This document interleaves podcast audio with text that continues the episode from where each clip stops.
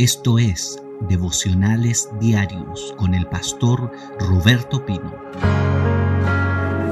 Estamos hablando acerca del clima, el clima perfecto para dar fruto. Así como las papas no crecen en todos los climas, ni los plátanos, ni las manzanas, ni las piñas. De la misma manera, nosotros no vamos a crecer espiritualmente si no estamos en el clima perfecto. Vamos a ser árboles plantados junto a las corrientes de las aguas. Observe lo que dice. El árbol que da fruto y que su hoja no cae es el que está plantado junto a la corriente de las aguas. Hay un clima ahí. Y en ese clima se desarrolla el árbol y dice que representa el hombre de Dios y la mujer de Dios que medita día y noche en la palabra, que tiene la ley del Señor como su delicia y en ella medita de día y de noche. Y yo me dije, ¿cuál fue el clima en el que creció la iglesia del libro de los Hechos? Que yo veo una iglesia tan extraordinaria. Y, y el Señor nos dejó la fórmula ahí en Hechos 2.42 ¿Qué hacían? ¿Qué atmósfera tenía esa iglesia? Número uno, perseveraban en la doctrina de los apóstoles. Y ya le hablé de eso. Están en los videos anteriores. Número dos, dice que perseveraban en la comunión unos con otros. También le hablé de eso. Número tres, ayer, en el video de ayer, le hablé que esa iglesia perseveraba en el partimiento del pan y encontraron su fuente de poder en la cruz y la comían y la bebían por medio de lo que hoy día nosotros llamamos la cena del Señor. Era una fuente de poder. Y no era que lo hacían una vez al año, sino que continuamente tomaban el pan y el vino y sacaban de ahí el poder de Dios. Porque eso es el sacrificio de Jesús. En el video de ayer hablé de eso pueden ir ahí. Hoy día quiero hablar acerca del cuarto elemento que tiene que haber en la atmósfera de un hijo, de una hija, para que pueda avanzar y crecer en su vida espiritual, para que pueda dar fruto. Esta es una fuente de fructificación, es una fuente de crecimiento en todo. Todos estos elementos sirven desde la iglesia, el negocio, la vida, porque son elementos que te pueden servir donde quiera que tú estés. Si tú traes estos elementos a tu vida, tú vas a ser un árbol que va a dar fruto. Estamos hablando del fruto. Y el cuarto elemento que está ahí es que luego de que ellos perseveraban en el partimiento del pan, dice que perseveraban en las oraciones me gusta porque no dice la oración, dice las oraciones, porque hay muchos tipos de oración. Por eso dice las oraciones. Vamos a hablar un poquito de esto. No me cabe ninguna duda que la iglesia de los hechos vivió en una continua atmósfera de oración. Vivían la oración, respiraban la oración. La oración era un estilo de vida, por eso dice que perseveraban, continuo, determinados en eso, en las oraciones. Fueron sus oraciones las que prepararon el ambiente para el avivamiento.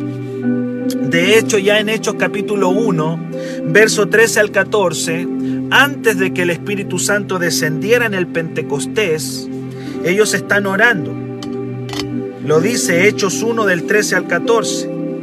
Dice todos estos, y ahí habla de María, habla de, de, Pedro, de Juan, de todos los apóstoles, Santiago, todos estaban ahí. Dice, todos estos perseveraban unánimes en oración y ruego con las mujeres y María la Madre de Jesús y sus hermanos. Perseveraban en la oración. No era que oraban rato y luego lo dejaban de hacer, sino que ellos mantenían una continua ambiente, atmósfera, respiraban, vivían la oración como parte de su vida normal.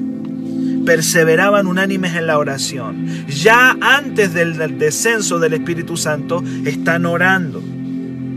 Los abundantes frutos que experimentó esta iglesia se debió a que ellos tenían como raíz la oración continua y la oración constante. Y yo quiero que hoy día hagamos un examen de cómo estamos en la oración. Cómo andamos en la oración. Si tú me preguntas a mí, nosotros como iglesia experimentamos una tremenda fructificación desde el momento en que determinamos como iglesia el año 2019 levantar una sala de oración que nosotros le llamamos cuarto de oración. No habíamos crecido nunca como crecimos cuando levantamos el cuarto de oración el año, el año 2019 algo sucedió. Hubo un antes y un después de que Dios me dijera que hiciera un cuarto de oración.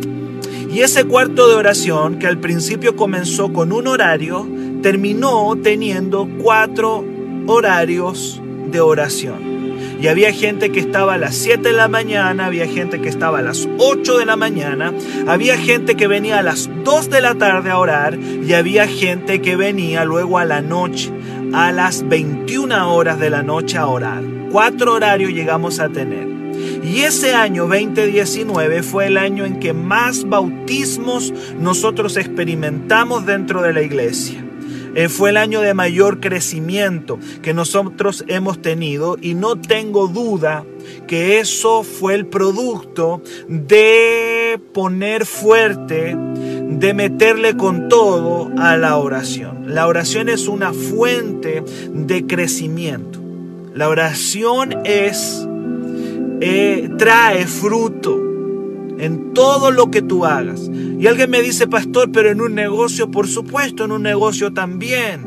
Y en mi familia, claro, en todo, en todo. Terminamos el 2019 con cuatro horarios de oración. Luego entramos al 2020, se nos vino la pandemia, por ahí se nos comenzó a complicar y hoy día estamos teniendo un horario en el cuarto, de, tenemos un cuarto de oración de WhatsApp donde estamos orando, porque esto nos vino a remover todo, pero hoy día el Señor nos quiere volver a hacer pensar en la oración. Dios hoy día nos quiere traer otra vez la oración si hay cambios que yo tengo que hacer, si hay cambios que tú tienes que hacer, hazlos hoy día luego de ver esta palabra. La iglesia del libro de los Hechos era una iglesia que estaba continua, constante en la oración. Por eso crecían. La palabra perseveraban en oración, dice, significa constante, firme, persistente. ¿Por qué tanta constancia? ¿Por qué tanta persistencia en esto? Porque el diablo, uy, le va a pelear. El diablo, una de las cosas que más te va a pelear es, eh, es que no ores. El diablo te va a pelear que no ores, te va a distraer, te va a hacer perder el foco.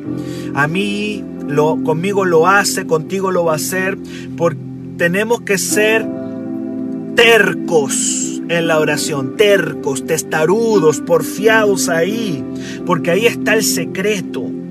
Y esta iglesia respiraba, vivía oración. No solamente enseñanza apostólica, no solo comunión unos con otros, no solo el partimiento del pan, sino también las oraciones, la oración. Y ahí el diablo nos pelea todo el tiempo. Santiago capítulo 5, verso 17, dice lo siguiente, Elías era un hombre me gusta eso, porque inmediatamente dice, no era un extraterrestre, no era un tipo, no era, no era alguien que, que sea fuera de esta tierra. No, Elías era un hombre, parte así. Elías era un, un hombre, Elías era un mortal, como tú y como yo. Es más, dice, sujeto a pasiones semejantes a las nuestras. En otras palabras, lo que está diciendo, oye, tranquilo, Elías era como tú, Elías era como yo. Elías era un hombre, era un mortal, era un hombre probablemente común y corriente, pero hizo algo que lo llevó a una dimensión. Elías hizo algo que lo sacó de la dimensión natural y lo llevó a una dimensión sobrenatural. Hay una práctica que hizo Elías que lo sacó de lo común y corriente, aún siendo un hombre. O una mujer, podrías decir las hermanas que están acá. Era un hombre, era una mujer de carne y de hueso, con pasiones, con carnalidades seguramente, con debilidades, como tú y como yo, pero hizo algo. ¿Sabe lo que hizo? Oró, pero no solamente oró, no es una oración nada más, no dice oró y punto, dice oró fervorosamente, fervientemente. Esa palabra es clave ahí. No se trata solamente de orar. Hay gente que ora, amén, y oran. Tú dices, este cristiano ora. Pero Elías, dice la Biblia, que oró fervientemente fervientemente. Es, ese fervor me habla de calor, me habla de fuego, me habla de insistencia, me habla de pasión. En otra versión dice oró con sentimiento, oró con pasión, oró determinado, oró con fuego. Y oró para que no lloviese y no llovió por tres años. Y luego dice, no llovió por tres años y seis meses. Y otra vez oró y el cielo dio lluvia y la tierra produjo su fruto. Y apareció la palabrita clave nuestra de este año, fruto. Oró con fuego. Las iglesias oran, las iglesias bautistas, pentecostales, aliancistas, ejército, oran. Todas las iglesias oran. Orar es, es algo. Ahora, orar fervorosamente, ya es otra cosa. Orar con fervor, con pasión, con entrega, con dedicación, con insistencia, con determinación, eso es otra cosa. Y tú puedes ver toda la historia de Elías y su oración porque está poniendo a Elías orando, subiendo un monte y no pasaba nada. Y luego le decía al criado, anda a ver si pasa algo, no pasa nada. Tercera vez, anda a ver si algo está ocurriendo, no, no pasa nada. Cualquiera se rinde si ya tienes cuatro, cinco reportes. Si tú ya tienes seis reportes de que no está pasando nada, tú te devuelves. Tú dices, bueno, esto ya no, no, no resultó. Esto no prendió, como decía un, dijo por ahí un ministro. Esto no prendió. Si tú ya, si tú ya has pedido cinco o seis reportes y durante seis reportes te dicen, no, esto está mal no, no, no, no funciona, no funciona, no funciona.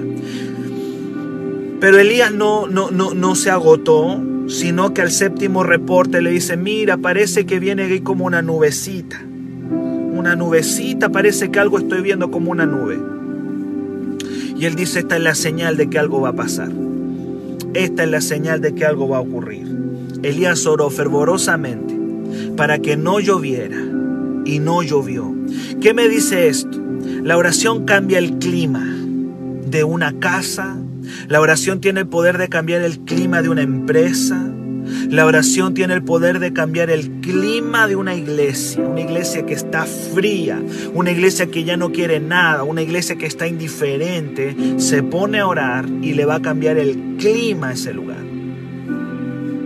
El año 2006 yo estaba en Levo, en otra iglesia, en una denominación, era pastor de una denominación importante. Y esa iglesia estaba fría, desde un hielo, era un témpano de hielo esa iglesia. Espiritualmente hablando, era una iglesia fría en el espíritu. Y nos pusimos a orar, pusimos a orar, a orar, a orar en esa, en esa denominación. Y vino un mover del Espíritu Santo tan hermoso, tan hermoso. Bueno, se levantaron los fariseos de la denominación, perdónenme que les diga así, pero eso es lo que son. Se levantaron los fariseos, los religiosos de esa denominación, y quisieron apagar ese fuego. Lo quisieron apagar, pero no pudieron. No pudieron hacerlo porque ese fuego luego se trasladó a lo que hoy día conocemos como la iglesia renuevo. Trasladamos el fuego. El fuego se fue, se trasladó de un lugar a otro. Ellos se quedaron con su orden, ellos se quedaron con su doctrina, ellos se quedaron con su enseñanza y nosotros nos trajimos el fuego de Dios con nosotros. Y hoy día es lo que hoy día llamamos renuevo. Me costó, nos costó sangre, sudor, Ese año 2008 nosotros quedamos, nos corrieron, nos tiraron a la calle, literalmente, pero el Señor de ahí se glorificó. ¿Qué fue lo que ocurrió? La oración. La oración cambia el clima de una ciudad, puede cambiar el clima de una iglesia, lo espiritual, puede cambiar el clima de una casa. Dice, Elías oró para que no lloviera y no llovió, cambió el clima. Después oró para que lloviera y llovió. Cambia la atmósfera. Y estos hombres de Dios, los apóstoles, que tenían la fórmula de la oración cambiaban el clima, la atmósfera, vivían en una atmósfera, en un clima. Las oraciones fervorosas tienen el poder de cambiar el clima y traen fruto. Por eso es que finalmente dice, y, el cielo dio lluvia y la tierra produjo su fruto. Algo se produce cuando tú oras. Comienza a orar por tu empresa. Comienza a darle oración. Métele oración a la empresa y vas a ver cómo el fruto va a venir. Métele oración al trabajo. Métele oración ahí, donde quiera que tú estés. En lo que estés poniendo tu mano, ponele oración. Y, y algo va a pasar. Ya te dije que el año 2019 oramos como nunca y cosechamos como nunca. Si oras como nunca, vas a cosechar como nunca tenemos que volver a la oración. Dios nos está hablando de la fórmula perfecta para caminar en un ambiente de fructificación. Si oramos, algo va a ocurrir, orar fervorosamente. ¿Sabe una cosa? Dice la Biblia que eh, el día de Pentecostés, cuando el fuego le cayó encima a estos hombres y a estas mujeres que estaban orando, fue porque estaban orando precisamente, no tengo duda de eso. Hechos 2 del 1 al 2 dice que el Espíritu vino sobre ellos, estaban unánimes juntos y el Espíritu Santo les cayó porque estaban buscando. Ellos estaban buscando a Dios. Ellos estaban ahí y el Espíritu Santo descendió. Esa vida de oración trajo el Espíritu Santo gente que quiere más del Espíritu Santo acá. Gente que quiere tener una comunión mayor con el Espíritu Santo. Más oración, más Espíritu de Dios, más revelación, más Espíritu Santo contigo. Fue que ellos estuvieron 10 días en una oración intensa que el Espíritu Santo le vino. Gente que quiere recibir el bautismo con el Espíritu Santo. ¿Cuál es la atmósfera? ¿Cuál es la atmósfera para recibir el bautismo del Espíritu Santo y hablar en lenguas y profetizar y recibir el poder de Dios? La oración. La oración. El día en que yo recibí mi bautismo con el Espíritu Santo, yo ya llevaba días buscando intensamente a Dios. Llevaba días. Y no venía de una iglesia precisamente muy de fuego. La iglesia que yo era pero sí había una búsqueda, había un hambre.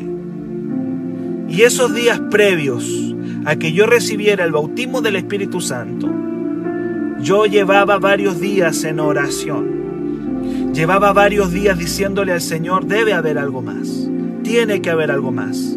Tenía 14 años o 15 años y estaba ahí, tiene que haber algo más. Y me metí a mi cuarto de oración y oraba y oraba y oraba al Señor. Y en esa atmósfera de oración el Espíritu Santo me visitó.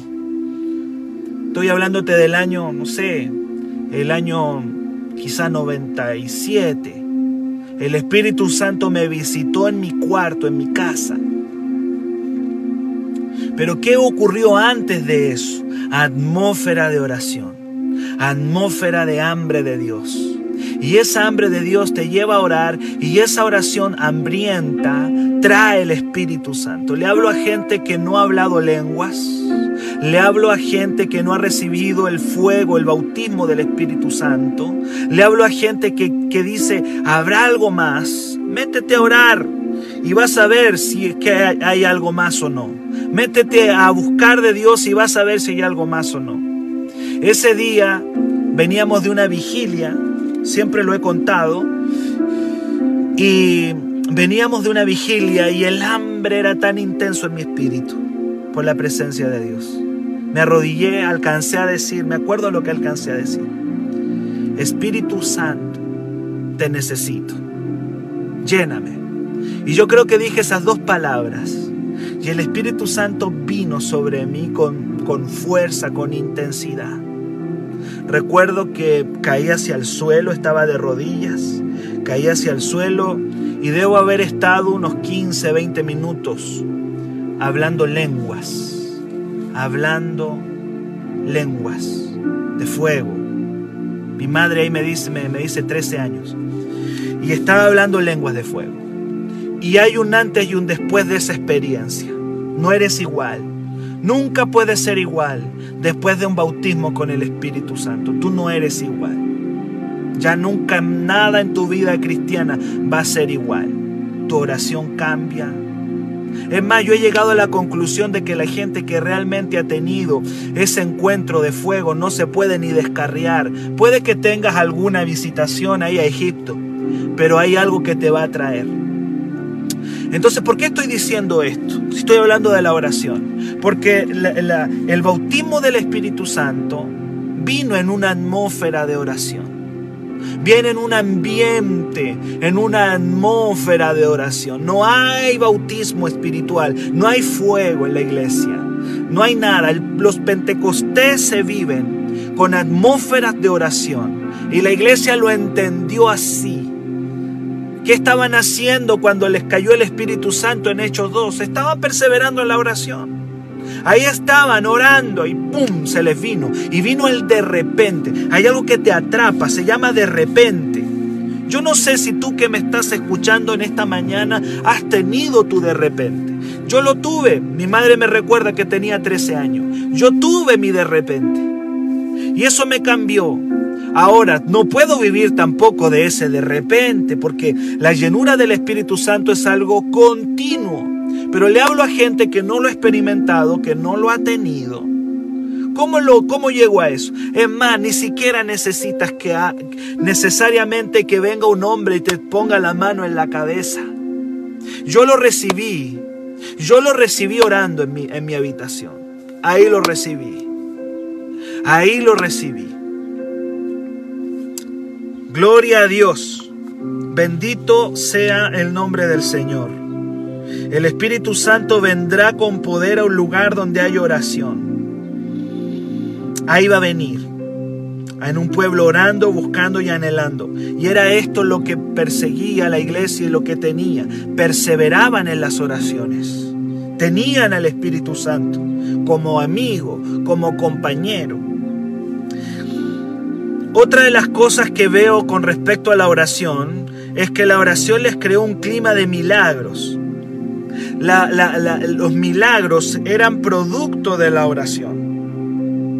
Ahí estaba el poder y ahí estaba la oración. De hecho, en Hechos capítulo 3, el primer milagro registrado en el libro de los Hechos viene porque ellos van a orar. Pablo, perdón, eh, Juan y Pedro dice que iban a orar al templo y cuando van en esa rutina, en esa cosa continua de orar en el templo, fue que encontraron a ese cojo y finalmente le dicen, mira, no tengo plata ni oro, pero lo que tengo te doy. En el nombre de Jesucristo, levántate y anda. ¿Qué estaban haciendo? ¿Dónde iban? Iban a orar. Iban a orar al templo. La oración y los milagros van de la mano. Una persona que tenga vida de oración, que tenga vida de intimidad, de, oración con Dios, que, haya hecho de su vida eh, la oración parte de su vida, los milagros le van a seguir. A mí me impacta porque ellos no están buscando milagros.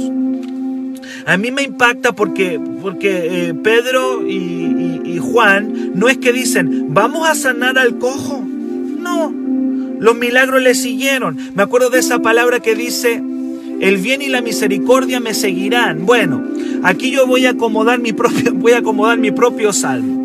Los milagros siguen a alguien que ora.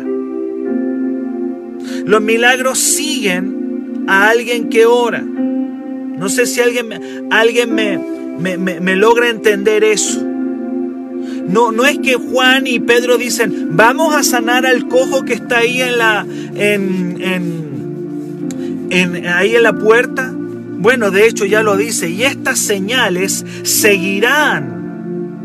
Ellos van a orar.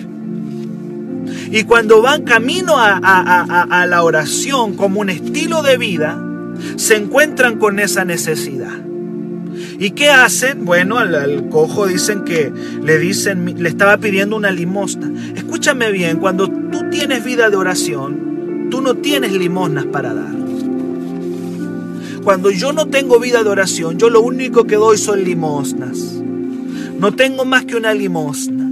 Esa gente iba al templo y lo único que le daba ese cojo era limosna, porque no conocía la dimensión de la oración. Tú y yo sin oración lo único que tenemos para el mundo son limosnas. Cuando tú y yo nos metemos en la vida de oración, ya tengo algo mucho mayor. No tengo plata, no tengo oro, pero tengo algo. ¿Qué tengo? Tengo dunamis, tengo poder, tengo autoridad, tengo a Cristo. La oración te da a Cristo mismo. Tengo a Jesús. No tengo plata, no tengo oro pero lo que yo tengo te doy. No tengo una limosna que darte, te voy a dar algo mejor. Por eso yo siempre he dicho que no convirtamos la iglesia en un centro de beneficencia. Hay muchos que piensan de que la iglesia es un centro benéfico. No, la iglesia no es un centro de beneficencia. La iglesia tiene algo más que una canasta familiar. La iglesia tiene algo más que un que ropa, que darle ropa a la gente. Nosotros lo hacemos, claro, hay que hacerlo. Pero mientras nosotros no seamos gente de oración, lo único que vamos a hacer es beneficencia. Yo no tengo beneficencia. Yo puedo darte un beneficio, yo puedo darte una canasta, yo puedo darte un ropa. Pero mira, yo lo que tengo es que tú dejes de pedir limosna y que tú recibas una transformación completa en tu ser. Eso es lo que nosotros llamamos el Evangelio integral. Cuando una persona se convierte, es transformada. ¿Y cómo llego a la conversión de la gente? Por medio de la oración. La oración hace de que la iglesia deje de ser un centro de beneficencia y se transforme en un lugar de milagros. Hay gente que no necesita tu canasta familiar. Hay gente que no necesita ni siquiera un abracito que tú le des. Hay gente que necesita poder. Poder. Poder de Dios. Y cuando tú le extiendes poder, eso es mayor que una canasta, que una ropa. Inmediatamente en Hechos 3 queda claro de que la iglesia no es un centro de beneficencia. La iglesia es un lugar de poder, de autoridad, de gobierno. Es un lugar donde no damos limosnas. Es un lugar donde la gente es sanada, restaurada. Pero pastor, y tenemos que dar claro que tenemos que hacerlo. Cuando podemos lo hacemos. Pero ¿y qué pasa si saltamos un peldaño más y en vez de hacer beneficencia, damos poder? Lo que tenemos damos al alcohólico, a la prostituta, al drogadicto, al pobre. Y en vez de darle una canasta, ¿por qué mejor? ¿Por qué mejor no le enseñamos a prosperar? ¿Por qué mejor no le enseñamos? ¿Por qué mejor no le impartimos las riquezas del reino? En vez de darle una canasta que se le va a acabar en una semana, ¿por qué mejor no le damos las riquezas del reino? ¿Por qué mejor no lo ungimos? ¿Por qué mejor no le damos poder de Dios para que salga de la miseria? Poder. ¿Y de dónde viene, pastor? De la oración. Pedro y Juan iban a orar. Y en esa oración, ¡pum!, el poder de Dios salió. Porque lo tenían dentro por medio de la oración. ¡Wow! La iglesia vivía, respiraba, caminaba oración, perseveraban en las oraciones, perseveraban en la doctrina de los apóstoles, en la comunión unos con otros, en el partimiento del pan y en las oraciones. En las oraciones. Sabe, yo siento que el Espíritu nos va a detener varios, no sé si dos o tres días a hablar de la, de la oración. Las oraciones perseveraban en la oración. Tenían momentos difíciles, claro que los tenían. Pero escúcheme bien, cuando tenían momentos difíciles, no los escribían en el Facebook, como muchos. Ellos no, no, compartían sus momentos difíciles en las redes sociales como muchos de nosotros. Cuando ellos tenían momentos difíciles y el diablo les amenazaba y el diablo les quería destruir, oraban, oraban. ¿Qué hacemos nosotros en nuestros momentos difíciles? A veces los compartimos con todo el mundo. Pero lo que hacía la iglesia del libro de los hechos era que la oración los empoderaba. La oración los empoderaba. En los momentos más difíciles, cuando el diablo les amenazó y les dijo a través de los líderes religiosos, dejen de hablar de ese Jesús, porque si ustedes siguen hablando de ese Jesús les va a ir mal. Ellos dijeron, bueno, vamos a orar. Y en Hechos 4, por eso dice que perseveraban en la oración. En Hechos 4 vas a encontrarte la oración que ellos hacen en, un momento difícil. Ellos no tenían un espíritu de autolástima. La autolástima es lo peor que tú puedes tener, porque no te saca del problema y porque nadie, no hay nadie que te pueda ayudar más que Dios. No hay nadie. Y dice la Biblia en Hechos 4, del verso 24 para adelante, que en el tiempo de la amenaza del diablo, dice la Biblia que ellos oraron. Les habían amenazado. Y ellos, dice la palabra, dice aquí, y puestos en libertad, dice el verso 23, vinieron a los suyos y contaron las amenazas que le habían hecho. Y en el verso 24 dice, y, ellos habiendo oído, alzaron unánimes la voz a Dios. Alzaron la voz a Dios, a nadie más. Que hay que ser maduro, queridos, para estar en un aprieto y contárselo solamente a Dios. Decirle, mira, yo sé de que me desahoga hablando con uno, con otro, pero hay un nivel de madurez, hay un nivel de crecimiento donde tú le cuentas tus cosas a Dios. Y dice que ellos alzaron su voz a Dios, alzaron su voz a Dios. Y no pidieron no pidieron que por favor no, el enemigo no les haga daño. Eso, eso una de las cosas que más me impacta es que en su oración ellos no dicen, por favor, Señor, que no nos hagan nada malo. No. Su oración dice, ¿sabe Dios? Dice el verso 29, mira sus amenazas. Lo único que te pedimos, Señor, es que nos des más valentía en este momento, que podamos seguir predicando tu palabra y que podamos seguir haciendo milagros. No hay ninguna parte donde ellos pidan que no les pase nada. Eso, nosotros estudiamos todo el libro de los hechos, todo. Así que yo bendigo a todos los hijos que estudiaron conmigo el libro de los hechos. Y ellos en ningún momento piden que no les pase nada malo. Y decíamos, wow, qué increíble, ¿eh? que en ningún momento piden que no les pase nada malo. Lo único que le dice el Señor, mira sus amenazas y danos más valentía. Danos más valentía para predicar. Dice acá. Y que podamos seguir haciendo milagros, que los milagros no paren. Esas fueron sus peticiones. No hay ninguna parte donde digan, Señor, guárdanos que no nos pase nada malo.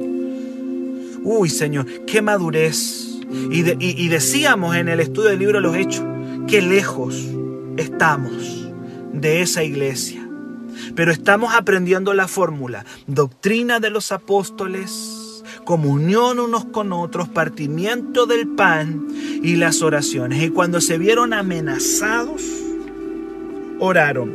Y saben que esta oración parece que a Dios le gustó porque la contestó en el verso 31. La respuesta de Dios no se hizo esperar a esa oración. Y dice en el verso 31 que cuando ellos hubieron orado, a nadie le gustan los temblores, pero dice, cuando ellos hubieron orado, el lugar donde estaban congregados tembló. ¿A quién le gusta el temblor? A nadie. yo estoy seguro que a nadie nos gustan los temblores. A nadie. Pero Dios respondió esa oración con un remesón. Una vez estábamos en un campamento, no, nos vamos a olvidar, los que estaban conmigo en ese campamento se van a acordar. Estaba predicando un profeta y dice, nos pegó un remesón ahí en el lugar. Qué tremendo. Ese, ese campamento fue tremendo. Ha sido uno de los campamentos más tremendos que hemos tenido. Y, y, voy a hacer un paréntesis. Y, y creo que fue uno de los campamentos más tremendos porque estábamos en la fórmula. Doctrina, comunión, partimiento del pan, oraciones. Estábamos en la fórmula. Estábamos en el clima. Y entonces estaba predicando y tembló. Pum, mandó un temblor. Mandó un temblorcito ahí. Y nosotros dijimos, y, el profeta dijo, un ángel bajó aquí. Es como que algo, algo ocurrió ahí, un temblor. Y me acordé de esto. Cuando hubieron orado, el lugar donde estaban congregados tembló. La oración fue, ahí tembló. Y todos fueron llenos del Espíritu Santo y hablaban con denuedo la palabra de Dios. Ser lleno del Espíritu Santo aquí me deja claro que no es solamente un Pentecostés, porque los mismos de Pentecostés en Hechos 2 ahora nuevamente están siendo llenos del Espíritu Santo. Y recibieron el denuedo, la valentía. Y dice la palabra que continuaron haciendo milagros continuaron haciendo milagros. ¿Qué hacían cuando se veían amenazados? ¿Qué hacían cuando se veían en problemas? Levantaban su voz a Dios. No compartas tus problemas con todo el mundo. No publiques tus intimidades por las redes sociales. Háblale a Dios. Háblale a Él. ¿Qué sabes tú si terminas de ese cuarto de oración lleno del Espíritu Santo, con una valentía, con una fuerza? Yo no sé cuántos de ustedes alguna vez han estado en un tremendo problema y dijeron, me meto a orar, me voy a meter a orar acá y te metes a orar y sales como un gigante. El problema no se ha terminado, el problema sigue ahí, el que cambiaste fuiste tú. El problema no se movió, sigue ahí, Goliat sigue ahí. Tú saliste como un gigante espiritual. Eso fue lo que le pasó a la iglesia. Tenían problemas y oraban. Perseveraban en la oración, en las amenazas. Gloria a Dios. ¡Wow! ¡Qué tremendo! Las oraciones los cargaron de valentía. Las oraciones los llenaron de audacia, de atrevimiento en medio de la persecución. Gloria a Dios. Qué tremendo es que cuando tengas una amenaza, porque el diablo te va a amenazar, el diablo te va a decir, te voy a matar. Viene un diagnóstico médico, te voy a matar, te dice el diablo. Te voy a hacer esto, voy a matar a tu familia, voy a matar a tu casa, te vas a morir qué sé yo, el diablo te dice una cantidad de cosas. Perfecto, voy a orar. Vamos a orar. ¿Y qué sabes tú si el lugar donde estás tiembla y sales con una fuerza impresionante, con un poder, con una autoridad increíble? Es el tiempo de orar, de buscar a Dios, de estar en la presencia del Señor. Estoy hablando acerca de la vida de oración de la iglesia de los hechos. Y tengo más versículos acá, pero me está dando las 11 con 10 minutos, queridos. Me está dando las 11 con 10. Y me quedé con varias cosas aquí en el tintero. Me quedé con varias cosas acá. Yo creo que el Señor nos va a detener en la oración. Porque era, fue parte vital de la iglesia. ¿Qué clima tiene que tener un hijo de Dios? ¿Cuál es el clima? ¿Cuál es la atmósfera que tiene que tener un hijo de Dios para crecer? ¿Dónde tengo que estar? ¿Por qué he estado estéril toda mi vida? ¿Por qué he sido un evangélico 15 años, pero no he dado mucho fruto? Quizás como esos arbolitos que dan una o dos manzanitas, pero no más que eso. ¿Por qué? Porque tú tienes que entrar al clima. Te vuelvo a decir, las peras, las papas, las manzanas, las zanahorias no se dan en todo el lugar. Los apóstoles crearon un clima, una atmósfera donde ellos vivían y vivían en medio de la doctrina apostólica, vivían en la comunión unos con otros, vivían en el partimiento del pan y vivieron en la oración, vivieron. No era que oraban, era que vivían en eso. Hay gente que ora y ya. No, no, no, no, no. Ellos vivían dentro de eso. Ellos caminaban en esa atmósfera. Y esa atmósfera le trajo un fruto increíble, impresionante. Aleluya. Quiero orar en esta, en esta mañana. Y quiero decirte que tenemos que intensificar la oración. No nos podemos quedar solamente con el devocional de la mañana y ya. Es maravilloso. Yo, yo soy bendecido con este devocional. Pero yo siento que Dios me dice, hay más. Hay más. Para mayor información, escríbenos al WhatsApp más 569 733 19817.